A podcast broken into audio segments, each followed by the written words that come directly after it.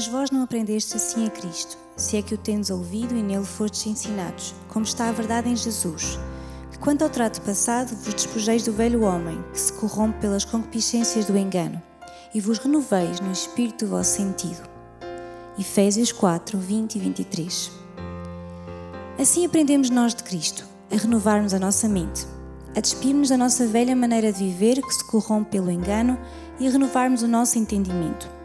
Este versículo diz-nos que renovar a nossa mente não é algo que aconteça num dia.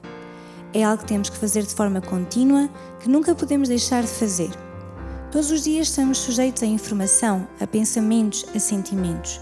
Todos os dias e a toda a hora, a nossa mente está em pleno funcionamento, nunca a podemos parar. Daí a necessidade de encher a mente. Encher sempre dá a ideia de um ato contínuo, constante. Hoje e amanhã, amanhã e depois, agora, daqui a pouco e a seguir, a toda hora e momento. Essa será a nossa arma para vencer os pensamentos que vêm como flechas incendiadas pelo inimigo. A palavra tem que estar na nossa mente e só dessa forma chegará ao nosso coração. Decida fazê-lo hoje mesmo. Encha a sua mente com declarações, com promessas. Decreta a palavra sobre si, sobre a sua família, filhos, casa, emprego. Declare: Quando eu passo pelas águas, tu estarás comigo. E se pelos rios, não me afogarei. Quando passo pelo fogo, não me queimarei, nem a chama arderá em mim.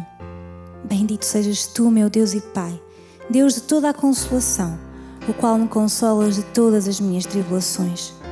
De tal maneira me amaste que enviaste o teu Filho Jesus, para que eu creia nele e não tenha morte, mas tenha vida eterna.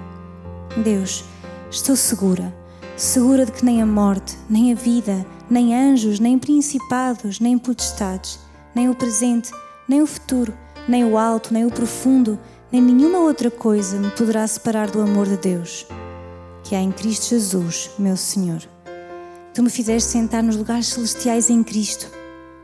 Amaste-me primeiro e por isso eu posso amar-te. Tu, Senhor, és o meu amparo e a minha fortaleza, a minha ajuda segura nos momentos de angústia. Por isso, não temerei, ainda que se demorou na terra e as montanhas se afundem no mar profundo, ainda que rujam os mares, tu nunca permitirás que o justo seja abalado. A tua promessa dá-me vida. Confio em ti, Senhor, e não apoio na minha inteligência e entendimento. Eu confio em ti, Senhor, e a minha esperança está em ti.